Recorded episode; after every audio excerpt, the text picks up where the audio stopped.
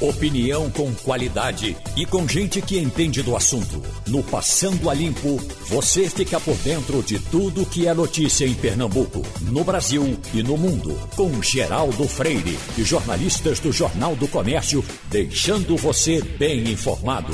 Passando a Limpo.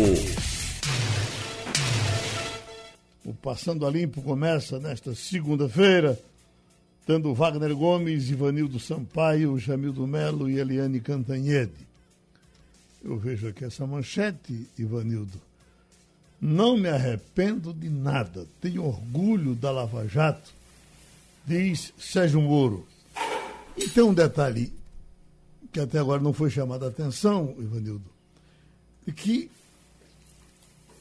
em todo esse percurso, com, eh, eh, eh, lidando com as maiores fortunas do país. Gente de muito dinheiro, gente que para corromper era como quem vai ali já vem. Em nenhum momento teve uma acusação a Sérgio Moro desse tipo de coisa. Nem nas suposições daquelas ligações que certamente aquele pessoal de hacker estava doido que ele dissesse, olha, tem aí 10, 10 mil reais para mim, pode, pode pagar meu carro. Isso teria sido um show mas o camarada passou todos esses tempos visto por todos os lados, inclusive ne, nesses grampeamentos, sem uma única acusação de, de, de falcatrua. Concorda? Concordo. Concordo. Bom dia, Geraldo. Bom, bom dia. dia. bom dia aos ouvintes, bom dia aos companheiros. Concordo, mas isso nunca foi questionado, não. Ele nunca foi questionado Justo. por desonestidade. Ele foi questionado por usar meios ilegais é, para criar fatos e, gerar acusações. Uhum. Isso é que foi a tese de Gilmar Mendes. Eu não estou dizendo que Gilmar Mendes está certo, não. Certo. Eu estou dizendo que, que o que Sérgio Moro é questionado é pela maneira como ele se comportou diante dos acusadores, do, dos promotores públicos, dos procuradores, para conseguir provas contra Lula e contra outros. Uhum. Agora, é- Mas que ele foi desonesto em algum momento, não. Não há nenhuma dúvida de que ele tenha, tenha sido absolutamente correto. Uhum. É, é Wagner, por que num país desse, onde, onde é, as acusações são frequentes em cima dessa questão de corrupção, de levar dinheiro daqui, propina de lá, acusações, inclusive, que fazem com muita frequência a ministros do Supremo. Essa acusação não foi feita a Sérgio Moro. Uhum. É. Sérgio Moro, Geraldo, ele participou de uma live promovida pelo grupo parlatório com a presença de empresários e políticos e diz que é necessário ainda desmistificar a narrativa de criminalização e que haveria um conluio de um juiz malvado com procuradores ambiciosos com o intuito de prejudicar políticos. Bom, mas a gente já debateu muito esse assunto aqui semana passada, Geraldo, e a impressão que eu tenho é a mesma. Você está certo, ele não teve é, nenhum, até agora, nenhuma acusação de desvio. Não, não, vai dar para ter daqui para frente. Né? É, é, é, claro. O que há agora, o que está em, em, em, jogo agora, são questões processuais. Né? A forma como ele agiu, a forma como ele conversava com os procuradores. Então, isso é o que está sendo discutido agora. E também, como foi já a, a referendado pelo Supremo, no caso, a, é, aquele caso da em relação ao presidente Lula, ao ex-presidente Lula, de que ele seria parcial no julgamento ao ex-presidente Lula, mas tudo isso, Geraldo, por causa da decisão que ele tomou de largar a magistratura e entrar na política. Uhum. Então, é, ele quero... foi para mim o grande responsável por tudo isso que ele mesmo está passando agora. Eu quero dizer que quando o Gilmar Mendes dizia quem é que compraria um carro usado de Sérgio Moro, eu compraria. Você compraria? Você Depende do estado. Você gosta de carro velho? Depende do estado do carro. Eita. Jamildo, já estás comigo? Estou sim. Tudo certinho contigo? Graças a Deus. Inclusive, mandou para você um abraço de um engenheiro aqui do Recife, Roberto Cantinho, e do filho dele, que tem o mesmo nome. Então, Tive deixa... a oportunidade de conhecer ele nesse final de semana e eles têm a maior e a melhor referência a respeito do seu programa e da, da audiência, mandar um abraço para você. Deixa eu dar um abraço também, né? porque todos os amigos que passam lá dizem que ele vai lá, mostra um rádio ligado aqui na gente, escuta principalmente o Passando a Limpo, Eu até tinha separado um, um cartão que ele, que ele mandou, uma coisa escrita atrás, e agora não tem o nome do homem aqui, mas é o dono daquela. É, é panela de barro, Wagner, de Carpina, não é? O restaurante é? é sim? É, panela de Tigela barro. de barro ou panela de barro? Panela de barro. Pronto, disse que tem um rádio grande que ele chama, vem, vem aqui, a gente está ouvindo a Rádio Jornal, uhum. entendeu? Então, um abraço grande para ele e outro dia a gente pega, fala o nome, gente muito boa que nos escuta o tempo todo e qualquer dia a gente vai lá é, e, e, saca essa panela. É. Não, é, é panela cheia, parece, né? Parece que o nome do banho é panela cheia. A gente vai lá e seca essa Eu panela. não vou discutir com você, não, porque eu estive com você exatamente lá. Estivemos lá, não foi? Ah, faz muito tempo, então por isso que eu não. Ah, faz mais de 10 anos que a gente foi lá. Já pensou? É, a gente foi eu fazer. Não sei, Wagner, se é o mesmo, parece que depois ele mudou dali, foi para Paudalho. É hum. alguém naquelas linhas, mas é, é, é só um detalhe. Agora, uh, uh, Jamildo, a política pernambucana está quietinha, tá, Jamildo? Especialmente na Câmara Municipal do Recife, com o sucesso inicial da gestão João Campos, com a aprovação de projetos que têm tido aval da Câmara Municipal, a oposição não está muito tendo o que fazer. É, às vezes dá só um, um recado para dizer que ainda está vivo, por exemplo, na aprovação desse auxílio. É, Claro que a população precisa, claro que as pessoas mais necessitadas precisam, então como não pode dizer nada, faz, olha, era para ser permanente, mas de onde é que você vai arrumar dinheiro para ser permanente? Então, estão tendo que ficar na muda, esperando um tempo melhor, quem sabe. Só que o menino é muito bom, tem mostrado que é muito eficiente em colocar a máquina para funcionar. O caso das vacinas é um deles. Uhum. No plano estadual continua com supremacia porque tem maioria lá o PSB, e o máximo que a oposição faz é tentar, por exemplo, jogar a igreja, as igrejas evangélicas contra o governo do Estado, mas nada que assim altere o cenário da, da política. E a oposição realmente continua com dificuldade para se agrupar, porque são vários né, atores. Em 2002 tá, 22 está quase aí, mas não, não consegue se entender. É muita, muito cacique para pouco índio o, o, o Ivanildo, e, e, é a junção perfeita. Você tem um, um, prefeito que vai dando certo, de princípio, o que a gente observa, com uma oposição ruim, que não é de coisa nenhuma, aí é que, é, é, que a coisa anda fácil, não é? A oposição totalmente desarticulada já. Porque problema na cidade tem, tem, né? É só procurar, né? É, eles não têm um candidato, eles não têm unidade, cada um quer ser candidato de si mesmo. É uma complicação. E essa questão das igrejas evangélicas, eu escutei uma crônica, de uma crítica de um cidadão que frequenta as igrejas, que é evangélico, muito pertinente. Ele disse que o grande problema dos pastores é porque não estão recolhendo dízimo. Estão preocupados em salvar almas, não. Estão preocupados em arrecadar a contribuição de cada fiel. Por isso que eles querem as, as, os templos abertos. Eu não, não, não apoio isso, não sei se isso é verdade, não, não posso endossar, mas eu escutei de um evangélico. Evanildo, uhum. um amigo, um amigo meu muito brincalhão disse assim: por que, que os pastores não criam logo o Pix? Aí você pode receber e não precisa obrigar as pessoas a irem até o templo. É bem possível que já exista por aí. Sem né? dúvida, sem dúvida. É bem possível. Mas olha, nós já estamos com o Mário Roberto Melo, porque desde o começo, quando esse acidente, esse acidente aconteceu, no canal de Suez, que ele acompanha com uma preocupação que a gente até pensava que era uma coisa é, corriqueira, ia passar logo, não passou. O mundo estava muito complicado, não sei se já parou a complicação, mas o, o, uh, o canal foi desengarrafado, o navio principal saiu e ele agora nos diz mais coisas, certamente, já que ele está perto do acontecimento. Pois não, Mário Roberto Melo, o navio já desapareceu?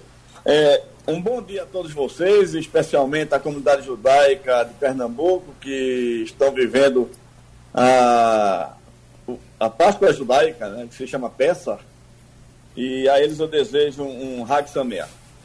É, meus queridos, é, realmente foi um, um, algo muito sério que aconteceu.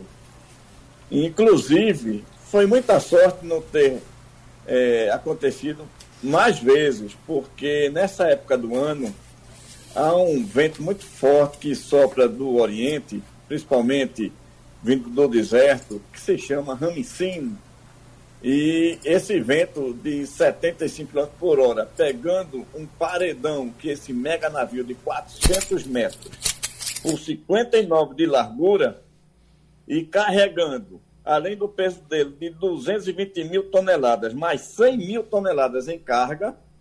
Então, santa paciência. É, jogou ele para o lado, e ele é tão grande que a proa ficou do lado direito do canal e a popa enterrou no lado esquerdo, onde lá tem a, a, o motor dele, né? Um motor muito potente, de 80 mil cavalos.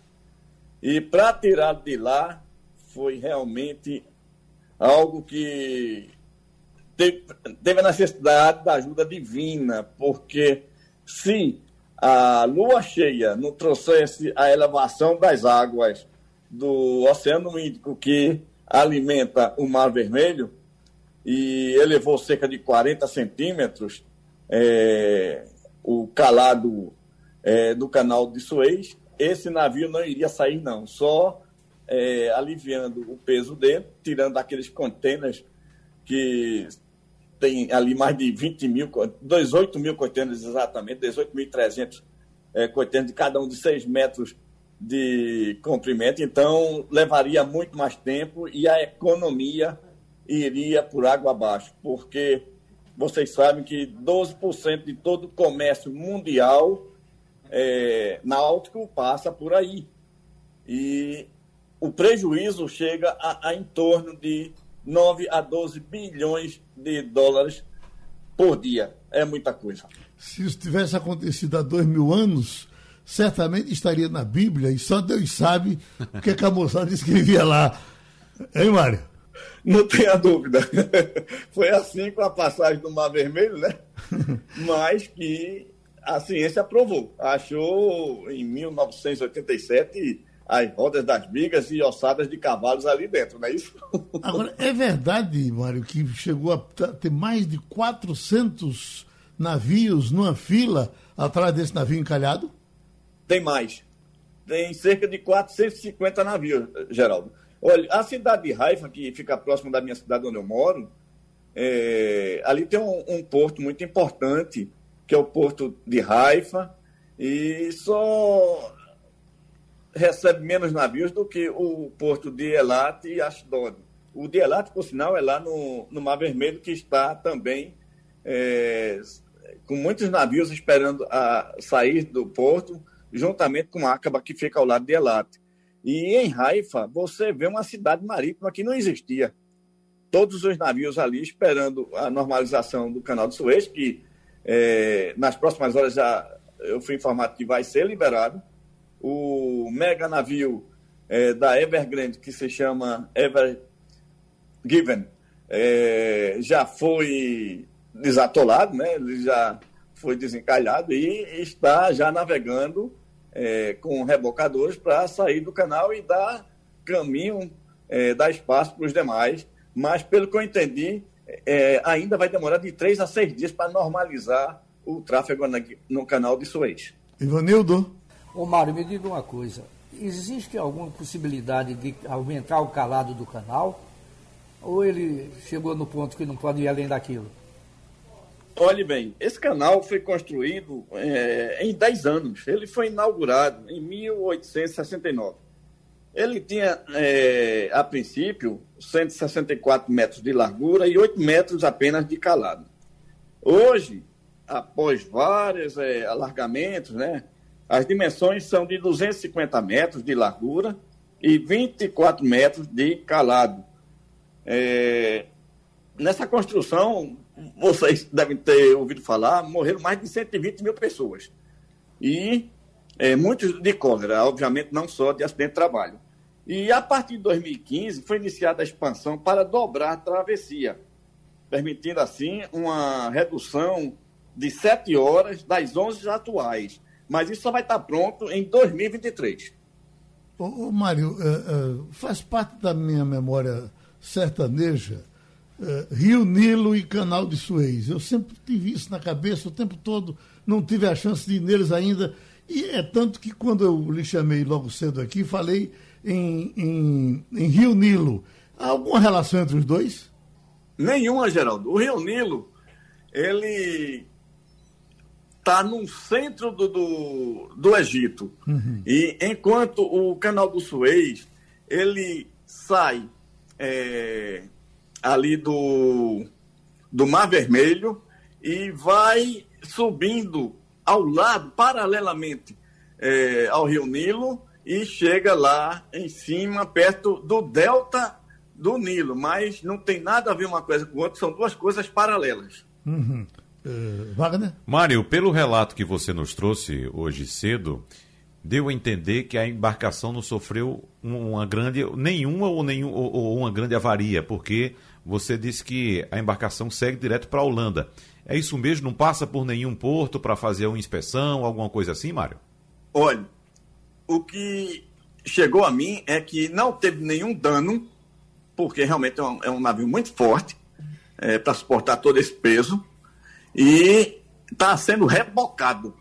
É, eu não sei se o motor foi atingido, porque enganchou na areia, ficou enterrado na areia. Eu não sei se ele foi atingido, eu não sei se ele está saindo com forças próprias, mas que está sendo levado do canal. É isso que chegou a mim. Muito bem. Tá certo. Então a gente abraça o nosso Mário Roberto Melo, que continua no seu trabalho de passar informações para os seus amigos aqui da Rádio Jornal. A gente recebe, dentro dessa quarentena, o secretário de Saúde, André Longo para falar um pouco com o senhor, doutor André, temos Wagner, Ivanildo e Jamildo. Começando com Jamildo Melo. Muito bom dia, secretário. Bom dia, Jamildo. Nesse final de semana foram 90 mortes no sábado, o que me surpreendeu, um número bastante alto. 90 ou 60, agora estou em dúvida. Mas era Mas uma diferença grande, 30. Jamildo. São 60, 90, são 30 pessoas a mais. É, muito- é muita gente. Isso. E também mais 60 no domingo, se não me falha a memória. Considerando que a gente está tendo um distanciamento social aí calculado em torno dos 50%, que não seria o ideal. É, isso, a médio prazo, que é que mais nos interessa, pode ensejar a necessidade de um novo lockdown, de uma nova quarentena aí pelos próximos dias? Qual é a avaliação que o governo poderia ter nesse momento? Bom, bom dia, eh, Geraldo, bom dia, Jamildo, Ivanildo, Wagner, bom dia a todos os ouvintes da Rádio Jornal. Bom, nós tivemos eh, 60 eh, óbitos na- no, no sábado, Jamildo, e tivemos 31 óbitos no domingo, só para deixar bem claro. Nós estamos, infelizmente, tendo um- uma aceleração do número de óbitos, né, por conta né, do maior número de pessoas internadas. Pernambuco, né, seguindo a ciência, tem buscado adotar medidas restritivas quando dá maior aceleração da doença. Quando nós percebemos isso no final de fevereiro, né, que havia uma maior aceleração, a chamada aceleração epidêmica exponencial, nós adotamos medidas mais restritivas. Isso começou no começo né, de março, desde 3 de março, que a gente tem restrições nos finais de semana mais severas, né, só funcionando os serviços essenciais, e nos dias de semana parando às 20 horas, né, diminuindo a circulação de pessoas e a circulação viral. Então a gente espera começar no decorrer dessa semana a colher eh, os resultados dessa diminuição eh, da circulação de pessoas e diminuição da circulação viral. É certo que nem todos os indicadores eh, de pronto vão mostrar isso.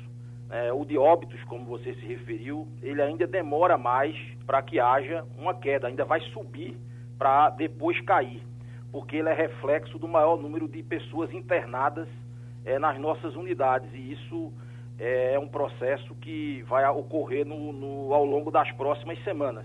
Mas é, é, é de se esperar que a partir eh, desta próxima semana, que é a semana 13, que começa agora, né, a gente deva ter eh, uma diminuição, começar a ter uma diminuição na pressão sobre o sistema de saúde.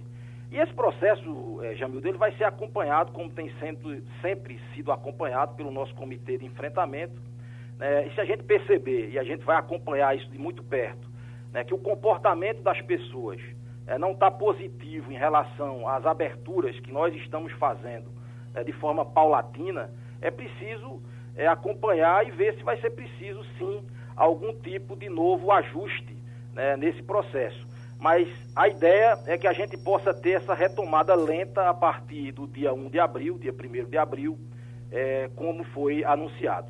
Uh, doutor André, é, é, o problema é realmente muito difícil para ser enfrenta, enfrentado, uh, mas é impossível não se reconhecer um grande esforço do governo de Pernambuco, um esforço seu, pessoal, em cima dessa questão.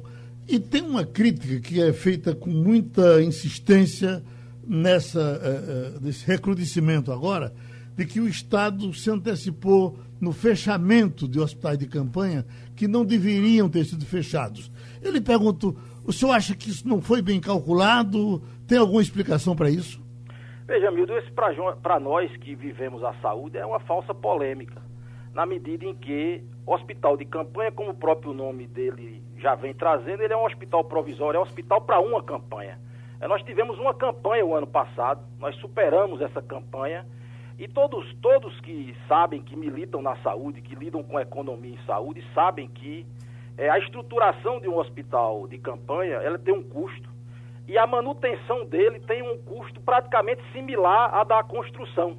Então, quando você tem um hospital, uma estrutura dessa, que é provisória, ociosa, do ponto de vista da economia e saúde, é mandatório que você é, é, suspenda as atividades ou pare ou, ou, ou encerre aquelas atividades. É, nós fizemos isso com todos os que foram possíveis de fazer isso. É preciso dizer que alguns hospitais provisórios ficaram, como o Hospital da Aurora, por exemplo, da Prefeitura da cidade do Recife, né, como o hospital de campanha que é anexo ao Hospital Mestre Vitalino, né, lá em Caruaru, né, como o Abrites de Albuquerque, uma estrutura que tem lá, que depois a gente trocou de uma estrutura provisória para o hospital provisório lá junto, que era da Prefeitura de Olinda. Então nós, nós, obviamente, que precisamos trabalhar com a economicidade também dentro desse processo, né, que é um dos princípios da administração pública, né, e garantindo assistência. O que a gente puder montar, e a gente tem conseguido fazer isso, em estruturas definitivas, como nós fizemos agora é, ao longo deste mês de março, abrindo mais de 500 leitos, no maior esforço sanitário, logístico, de mobilização de equipamentos, recursos humanos da história de Pernambuco, é preciso reconhecer isso, né? ele foi feito sem hospital de campanha. Felizmente, é mais economia para os cofres públicos é, do estado de Pernambuco e garantindo a assistência possível né, para os pernambucanos. Ivanildo Sampaio. Bom dia, secretário.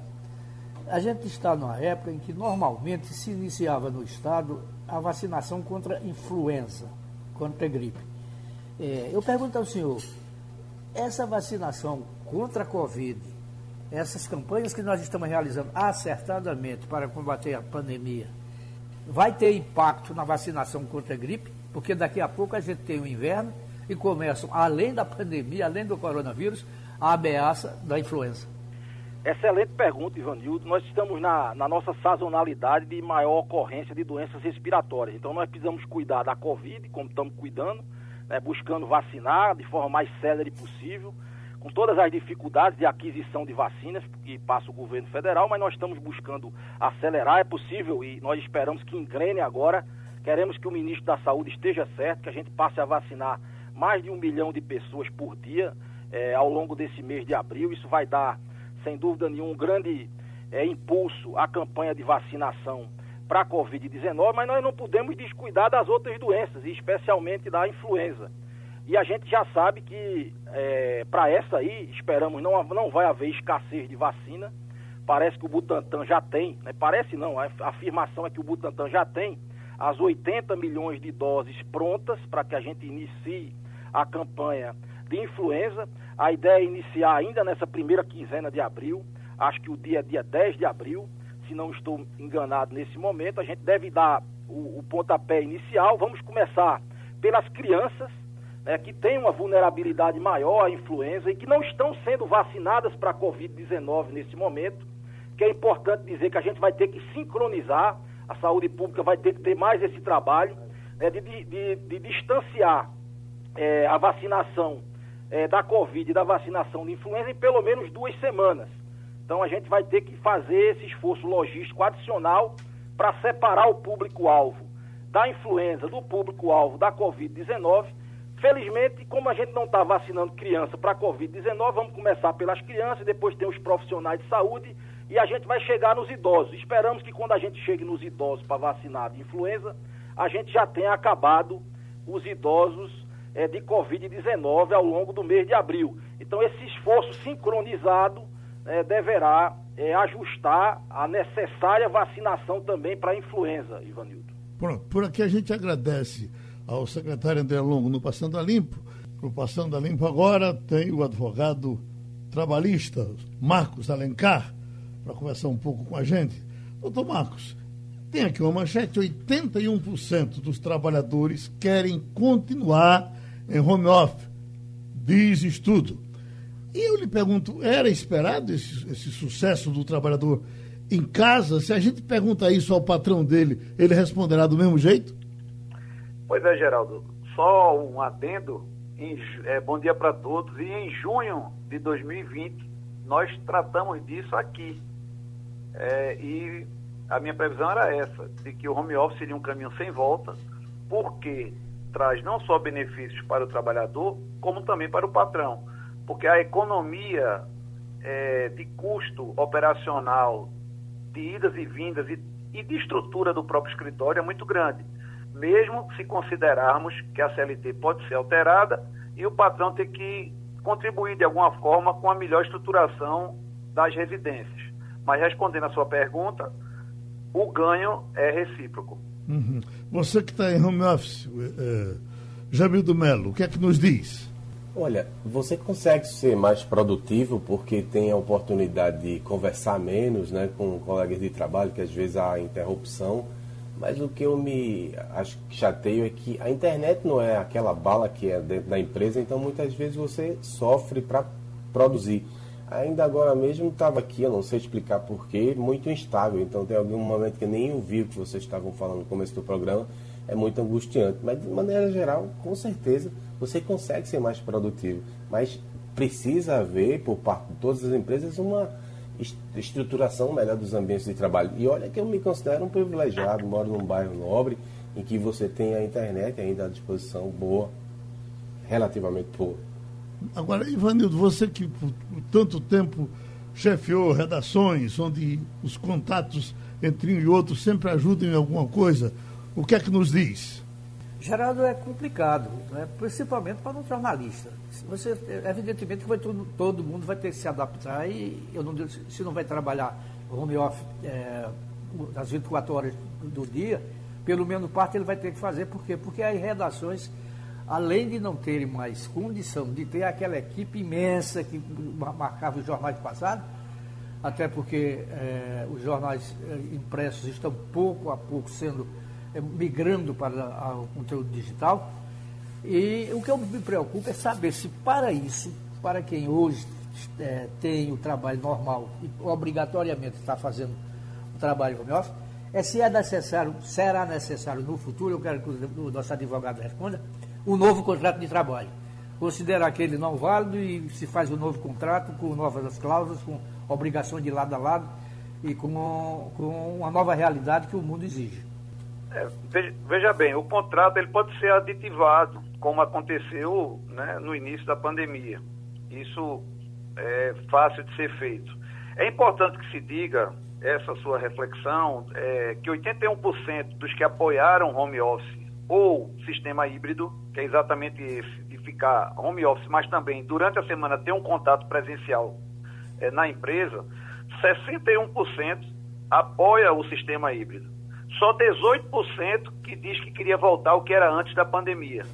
Isso é verdade, né? são dados da Harvard é, School que é, foi medido nos Estados Unidos. Mas essa relação essa dificuldade dos gestores, dos gerentes, das empresas, ela é a mesma no mundo ocidental todo. Então, o dado vale para o Brasil. O que eu percebo de futuro é que nós teremos um modelo híbrido, obviamente, naquelas atividades que se permitem. Só para a gente fazer uma conta rápida, imagine que se gasta duas horas por dia de idas e vindas nas grandes, nos grandes centros urbanos. Se você multiplicar duas horas por dia é, calcular 10 horas por semana, 5 dias úteis só, considerar 52 semanas por ano, são 520 horas desperdiçadas no transporte. Que isso aí dá 65 dias. Ou seja, o trabalhador, vamos dizer que ele passe a metade disso, 30 dias ele está dentro de um transporte público quando poderia estar trabalhando, cuidando do filho, cuidando do lazer, da sua saúde física e por aí vai. Então, por isso que eu aposto, e falo isso aqui desde o ano passado, em junho, que o modelo híbrido eu acho que é o que vai ficar. E o que vai acontecer com o serviço público, uh, doutor Marcos? Uh, Já que... está acontecendo, Geraldo. Mas, sim, mas as empresas públicas, uh, em regra geral, quase elas vão na base do banda voou. A gente não notou nenhuma economia, por exemplo, com os deputados federais, os deputados Bom, alguém até disse que esses carros que seriam comprados agora também teriam a, a vantagem de, de, de, de, economias feitas e o home office estaria nesse sistema. Eu não acredito, eu acho que o serviço público vai terminar relaxando e você tendo uma despesa paga ao servidor em casa e outra paga onde ele deveria estar. É, tudo isso depende de ferramentas de acompanhamento de produtividade. Né? Se a gente se respaldar na justiça, que é o Poder Judiciário, o modelo vem se dando muito bem. A produtividade vem, vem acontecendo com elevada eficiência e, inclusive, foi criado semana passada um balcão virtual, que você despacha o seu processo virtualmente é, com o juiz ou com o diretor de secretaria, você consegue ter esse acesso. As audiências tele, telepresenciais também já são uma coisa que está sendo pacificado. E as sessões dos tribunais, mais ainda. Nós temos acompanhado aí o julgamento do Supremo com os ministros nos seus gabinetes das suas próprias casas. O que eu quero dizer é que esse sistema funciona e que existe uma pressão muito grande financeira, porque ele é mais econômico, ele é mais vantajoso. Então as empresas vão conseguir ter uma margem de lucro maior lógico, que, pode, que puderem fazer isso nos seus negócios. Ah, existem atividades que não é possível, mas no que for possível, eu não tenho dúvida que o híbrido vai prevalecer. Wagner? Doutor Marcos, o que é que a legislação diz acerca da infraestrutura do home office? Nós ouvimos agora há pouco o Jamildo Melo relatando a dificuldade que nós temos aqui no Brasil ainda com a qualidade da nossa internet, que é muito ruim, mas há outros equipamentos, em alguns casos, que é, é preciso que é, é, o trabalhador seja, seja assessorado com esse tipo de coisa também, de equipamentos e tal. Nesse caso, de quem é a responsabilidade de montar o home office, de bancar o home office também, já que tem custo, por exemplo, com internet? É do trabalhador ou da empresa? Pois é. Em junho, quando nós falamos aqui, eu mencionava isso, que continua acontecendo esse mesmo problema. Porque a CLT, ela tem lá no artigo é, 75, a, mas ela é muito árida porque ela não imaginava jamais que teríamos uma pandemia, o legislador não imaginava isso. Teríamos 8 milhões de pessoas trabalhando home office de uma vez só. Então, é preciso que se aperfeiçoe a CLT né, para que defina melhor isso, porque hoje vale o acerto, o acerto entre o patrão e o empregado. E nós sabemos na prática que muitas vezes o empregado se submete a não ter uma estrutura da sua casa porque ele não quer perder o emprego dele mas também o patrão precisa ter a inteligência de que, se ele quer um empregado mais focado, mais produtivo, de forma mais constante no trabalho, ele precisa ter condições, que no mínimo é uma internet de boa qualidade, uma mesa, uma cadeira e por aí vai. Mas hoje a CLT ela não obriga é, que isso seja concedido. Pode, pode ser que uma norma coletiva faça uma cláusula tratando melhor essa questão do home office e prevendo isso. Não há nada, não há nenhum impedimento. Fechando então, o nosso agradecimento ao advogado trabalhista Marcos Alencar. Eu estou vendo aqui, que Putin não só tomou a vacina, não quis fazer aquele negócio da propaganda dele tomando, mas que ele está eh, comandando uma campanha na Rússia pedindo que as pessoas se vacinem. Além de, para se fazer justiça à Rússia, uma das primeiras vacinas a se aplicar, eh, inclusive com a defesa forte do governo, teria a filha do presidente tomado antes, acontecendo na Rússia com a Sputnik V. Uhum. Exatamente. Essa vacina, Geraldo, que como você sabe, ela foi muito contestada no início, né? Porque ela não trouxe dados, não trouxe nenhuma informação. Mas é, entre dizer que a filha tomou a vacina, ele disse inclusive na fase de teste da vacina. Sim. Né? Disse que ela estava ela, ela fazendo parte dos testes, mas não mostrou nada, ele só disse que ela tinha. Né? Não mostrou nada. É importante que ele vá, que ele mostre a tomando a vacina, que isso vai encorajar as pessoas a tomar a vacina também. Sim. Agora, dizer que tomou e não mostrar. É, outras autoridades eh, russas, eh, inclusive os militares, eh, foi testado no exército russo uhum. de princípio, né? Mas no caso dele, ele realmente não quis fazer a propaganda dele tomando a vacina. Mas nós já estamos com Eliane Cantanhede. E, Eliane, o presidente do Senado, Rodrigo Pacheco, que em algum momento a gente chegou a falar aqui sobre o jeitão dele, de negociador, de, de boa conversa, uh, que se tivesse espaço poderia se tornar até num futuro candidato a presidente, talvez com, com boa aceitação. Agora, de repente, ele está tendo chance de mostrar serviço, porque foi convidado por Bolsonaro e já está participando de reuniões, de comandos aí com relação à Covid-19. O que, é que você está achando do desempenho de Rodrigo Pacheco no começo desse trabalho? Oi, bom dia, bom. Geraldo, colegas, ouvintes. O Rodrigo Pacheco é isso que você falou, né? Ele foi deputado no mandato, é senador de primeiro mandato, mas ele é ambicioso, é um advogado é, jovem, bem falante, é, com, bem articulado e ele é audacioso. Ele, ele não está aí para brincadeira, não. Ele, o sonho dele é assim, o céu é o limite. Mas ele está tendo atuação muito muito firme na, no combate à pandemia, porque ele, por exemplo, é que mandou uma carta para a Kamala Harris, que é a vice-presidente dos Estados Unidos, pedindo é, apoio dela para a negociação das vacinas excedentes americanas com o Brasil. É, ele também tem feito reuniões é, na área de embaixadas, tem feito reuniões com banqueiros, com empresários e ele é que articulou esse comitê, essa frente é, dos três poderes, que aliás se reúne hoje para discutir formas de garantir medicamentos, vacinas, oxigênio, etc, etc. Ou seja, o Rodrigo Pacheco, ele assumiu com apoio, inclusive, do Bolsonaro, mas ele não está se atrelando ao Bolsonaro. Ele está fazendo uma, um movimento de independência em relação ao Palácio do Planalto e ele está fazendo, está assumindo ali uma liderança muito firme. Ele e o Arthur Lira, principalmente, ali na linha de frente contra o chanceler Ernesto Araújo. Você sabe que tem um samba antigo que dizia: formiga, quando quer se perder, cria asa. Se ele cria asa, será que ele se perde? Ah, acho difícil ainda, né? Eu acho que por enquanto é uma pretensão dele. Mas ele é muito jovem é, e ele não tem aí. É, ele quer ser um tancredo, né? O que o Aécio Neves já foi um dia, né? O jovem promissor, uhum. mas numa situação de, de radicalização como o Brasil tem, com uma pandemia que o Brasil tem, acho cedo ele conseguir uma articulação em torno dele já. Né? Agora, uh, o futuro a Deus pertence, né? O futuro, a, a articulação para ele se consolidar ao longo do tempo, acho que faz muito sentido, sim. Oi, Wagner.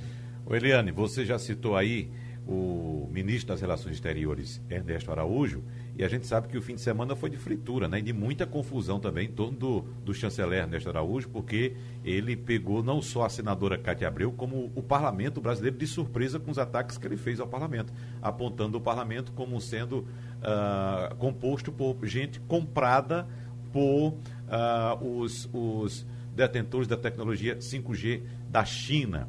E a senadora Cátia Abreu rebateu, inclusive, taxando o ministro de marginal, Eliane.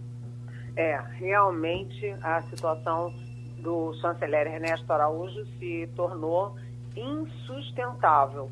Ele foi no, na semana passada ao Senado e foi humilhante, entendeu? Porque todos os senadores queriam saber de vacina, de oxigênio, medicamento, negociação com China, com Índia, com Estados Unidos, etc. E ele ficava falando em ideologia, ocidente, aquelas maluquices dele, né? Ele mistura religião, com crenças pessoais, diz que ambientalismo é coisa de comunista, é, mistura aborto com China, é uma, uma confusão mental. E, e a, a, a exposição dele no Senado foi muito ruim. E o pior é que o Arthur Lira, presidente da Câmara, na reunião dos três poderes com o Bolsonaro presente, é, é, criticou duramente o Ernesto Araújo a política externa. Né? Como fazer política externa se o homem bate de frente, o chanceler bate de frente com os Estados Unidos? Né? É, socou o Joe Biden, que é o presidente dos Estados Unidos. Como fazer política externa no meio de uma pandemia se o Ernesto Araújo bateu de frente com Índia e com China, que são os dois maiores produtores de medicamentos, vacinas e insumos médicos do mundo?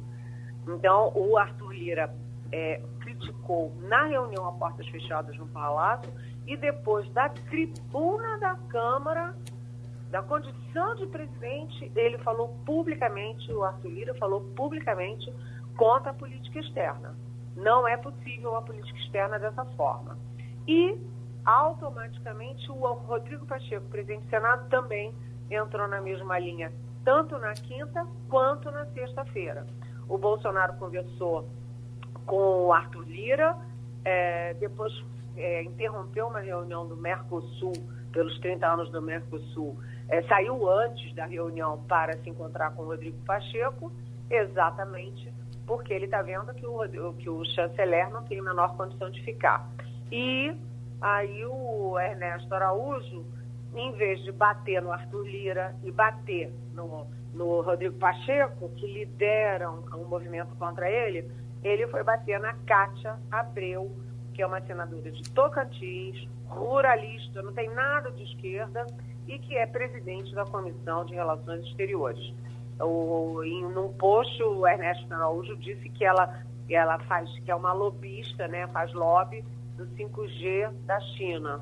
E ela respondeu, como você disse, Wagner, chamando ele de marginal. Ela fez uma nota pública. E mais, ela chamou ele de marginal e o Rodrigo Pacheco endossou o que ela disse, apoiou ela, assim como vários senadores, inclusive a Simone Tebet, ou seja, Senado não aprova nada do Ernesto Araújo e muito menos aprova o nome do Ernesto Araújo para ser embaixador numa embaixada, num país muito vistoso. E Jamildo Melo? Muito bom dia, Eliane. É um prazer renovado estar com você aqui às segundas. Olha, o Globo, nesse final de semana, é, trouxe uma reportagem com setores militares insatisfeitos com o desempenho do governo Bolsonaro. Bom, deu para entender, Belene, uma matéria Globo do Globo? trouxe uma reportagem sobre os Isso- militares insatisfeitos com o governo Bolsonaro, é isso? Isso. Isso aí. Exato. E, e pedindo, ou propondo talvez um nome alternativo, seria Santos Cruz, Mourão ou até mesmo Moro. E também tem uma reportagem no Correio Brasiliense, essa eu não li ainda, e traz um recado para o governo, é isso? Olha, essa reportagem do Correio Brasiliense ontem é muito, muito importante. É uma manchete da primeira página, Jamildo, é, que o título é Exército já se prepara para a terceira onda da Covid. Mas o importante é que o general Paulo Sérgio, o general da Ativa, chefe do Departamento Geral de Pessoal do Exército, ele é o responsável pela pelo para conter a pandemia dentro do exército. Ele é o que cuida aí da saúde do pessoal, tanto do, da ativa quanto da reserva e quanto das famílias. E o que você lê a entrevista dele, do início ao fim, é ele dizendo: temos que seguir a, a ciência, temos que seguir a OMS, temos que fazer isolamento social, temos que cuidar do home office, usar máscara, álcool gel e vacinação em massa. E ele diz, tudo o que ele diz que ele fez no Exército é o oposto do que o Bolsonaro fez no país. Né? E aí o resultado é o seguinte, que a taxa de mortalidade pela Covid-19 no Brasil é de 2,5%. 2,5%. E no Exército não passa de 0,13%. Ou seja, saiu o Pazuello, abaixo de qualquer crítica, né? É, general da ativa saiu da saúde escorraçado. E aí o general da ativa dá uma entrevista dizendo, olha, nós aqui no Exército não fizemos nada disso que o Bolsonaro fez. Nós seguimos a ciência, a Organização Mundial da Saúde, olha, aqui a gente controlou a pandemia e controlou as mortes. E eu andei conversando ontem com os meus minhas fontes militares, deu muita.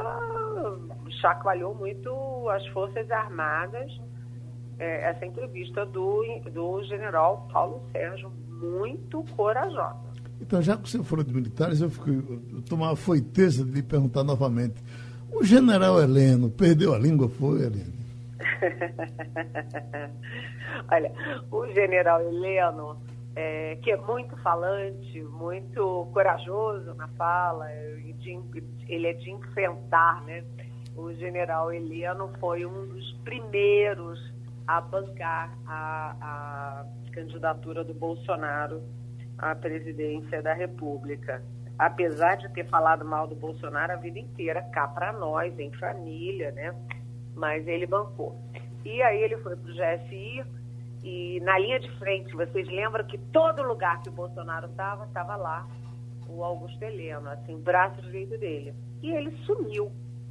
Sumiu porque, conforme os amigos dele de, de exército me dizem, ele não está nada satisfeito com essas bobagens que o Bolsonaro fala, com essas coisas dos filhos, com mansão de 6 milhões, ele não está feliz.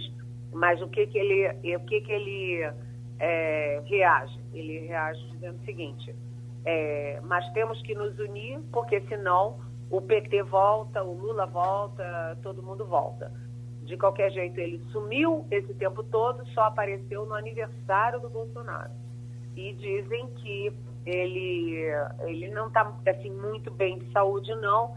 E o Bolsonaro, nas costas dele, vive chamando ele de velho, ultrapassado. Ou seja, por na frente, muito amigos. Por trás, nem tanto. Ivanildo Sampaio. Bom dia, Leandro. Bom dia. O ex-ministro Passoeiro levou para o Ministério da Saúde um batalhão inteiro. Era coronel aqui, major ali.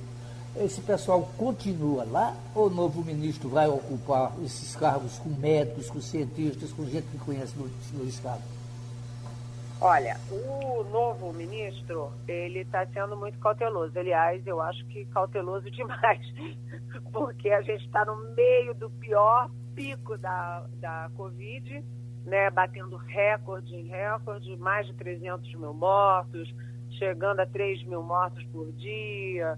Enfim, está uma coisa horrorosa e o ministro está fazendo diplomacia. Vai para São Paulo, conversa, vai para o Rio, conversa, faz reunião, mas até agora eu só vi sair do ministério mesmo o Elcio Bueno, que é um coronel que era o segundo do do Ministério da Saúde com o Pazuello. O fato é o seguinte, a primeira providência que o Marcelo Queiroga tem que tomar é mudar a equipe inteira do Ministério da Saúde, porque aquele monte de militar que está lá nunca viu uma curva epidemiológica, não entende nada de pandemia e fez tudo errado. Então, para melhorar alguma coisa, para o governo federal ter alguma atuação positiva, primeira coisa que tem que fazer é mudar o Ministério da Saúde inteiro, coisa que o Queiroga não fez. A semana está começando, o Supremo pode nos surpreender com alguma coisa ou todas as surpresas já saíram? Não, o Supremo ainda nos reserva muitas surpresas. Né? O Supremo está muito dividido, muito tenso e, e tem lá é, a questão da, do Flávio Bolsonaro, tem a questão da suspeição do Moro, tem a anulação dos quatro processos do Lula. O Supremo é sempre um foco nosso, Geraldo. Pode ter muita novidade o tempo inteiro, ainda mais agora, né, com a mudança da Carmen Lúcia, que, é, que tinha votado é, a favor do Moro e na, agora depois de Intercept Brasil, vazamento, etc., votou contra o Moro. E isso muda o ânimo interno dentro do Supremo e pode ter muita novidade de lá. A mídia social, nesse fim de semana, se encheu de um, uma ação comandada pelo senador Cajuru para pedir o impeachment do uh, ministro Alexandre Moraes. Teria, inclusive, o Senado aceito esse, esse pedido para jogá-la para frente. Isso dá em alguma coisa, Eliane? Não, não, não deve dar, né? Até porque é o seguinte, o Alexandre de Moraes tem cumprido um papel muito importante, né? De dar um basta nessa gente que ameaça dar surra em ministro do Supremo, fechar Congresso, fechar Supremo, jogar fogos de artifício em cima do Supremo com uma cara mascarada meio Ku Klux Klan. Ou seja, é, essas coisas de movimento contra ministro Supremo, isso tudo é, é, é recorrente, mas nunca dá certo. O que está se discutindo lá muito é o que fazer com a Lei de Segurança Nacional.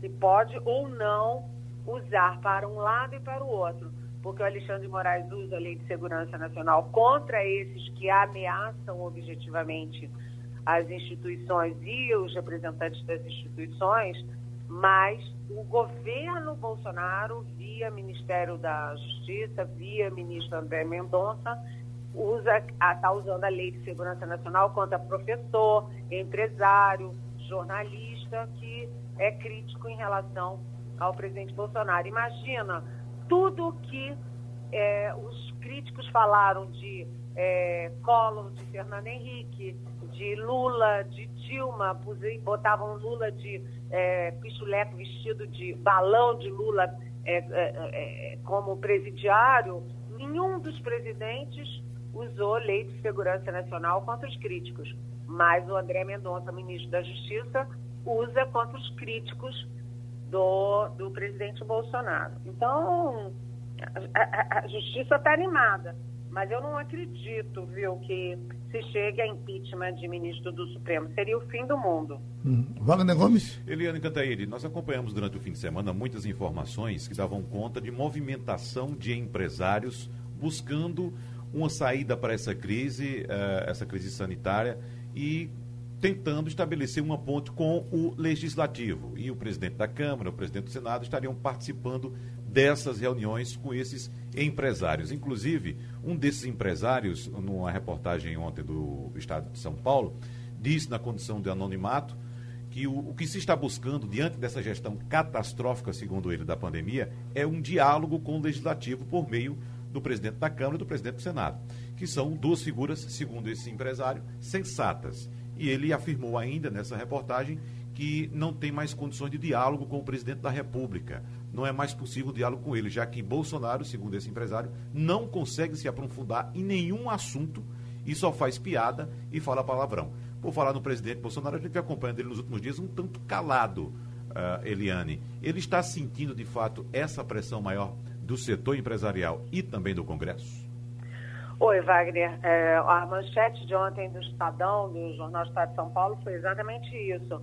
Essas manifestações né, do, do presidente da Câmara, Arthur Lira, e do presidente do Senado, Rodrigo Pacheco, contra, diretamente, né, assim, é, sem meias palavras, contra o chanceler Ernesto Araújo, contra a política externa, tudo isso foi combinado com o empresariado, o grande empresariado nacional, inclusive é, com banqueiros. Né? O Estadão relata nove encontros do Arthur Lira e do Pacheco com grandes empresários em São Paulo, ou em Brasília, ou por videoconferência, e o, houve uma fusão ali de, de descontentamento em relação à política externa. Né? Você já tinha aí os ex-presidentes do Banco Central, ex-ministro da Economia, os fundos internacionais. É, agora você tem fortemente o empresariado nacional contra, dizendo não dá com essa política externa. Eles todos sabem que o grande problema se chama Jair Bolsonaro. É, porque é, o, o foco nesse momento é o Ernesto Araújo e é o Ricardo Salles ou seja, a política externa e a política ambiental. Né? Mas eles sabem que a culpa, a responsabilidade é do Bolsonaro. E o que está acontecendo? O Palácio do Planalto já detectou uma queda muito brusca é, do, da, da, do apoio ao Bolsonaro nas redes sociais, a queda nas pesquisas, né, o tom dos, dos críticos aumentando, esquentando muito. Ou seja, o que eles disseram é: Bolsonaro, ou você muda ou você cai. O, o Arthur Lira, na semana passada, falou do remédio amargo que pode ser fatal. Isso aí é uma forma de se referir ao impeachment. Né? Ele ameaçou o presidente de impeachment. Então, ninguém acredita que vai ter impeachment, porque no meio de uma pandemia fazer processo de impeachment, comissão, derrubar presidente ia ser mais caótico ainda. Mas todo mundo diz, ô Bolsonaro, olha, você tem que mudar. Então, o que, que o Bolsonaro está fazendo? O Bolsonaro já demitiu o Pazuello, vai demitir o Ernesto Araújo, é, e depois ele vai ficar sujeito a esse tipo de pressão, porque ou ele conserta o governo dele, ou não vai dar, dar, dar certo esse negócio. Agora, é, o importante nessa história é que o Bolsonaro ele só vira outro Bolsonaro quando ele lê os discursos. Quando ele fala de improviso, Jair é Jair. Só para concluir, eu queria lembrar, já que Geraldo lembrou aí do, do, do general Augusto Heleno, no livro da Thaís Oyama, sobre Bolsonaro, né, sobre o capitão Bolsonaro, ela cita um, uma passagem em que o Augusto Heleno, na campanha, foi flagrado falando no celular com uma pessoa conhecida dele, dizendo sobre o Bolsonaro: Cara, esse cara não sabe nada de nada. pois é, ele estava falando de quem viria a ser presidente da República. Eliane, vá pela sombra, a gente se encontra a qualquer momento, tá certo? Beijão, boa semana.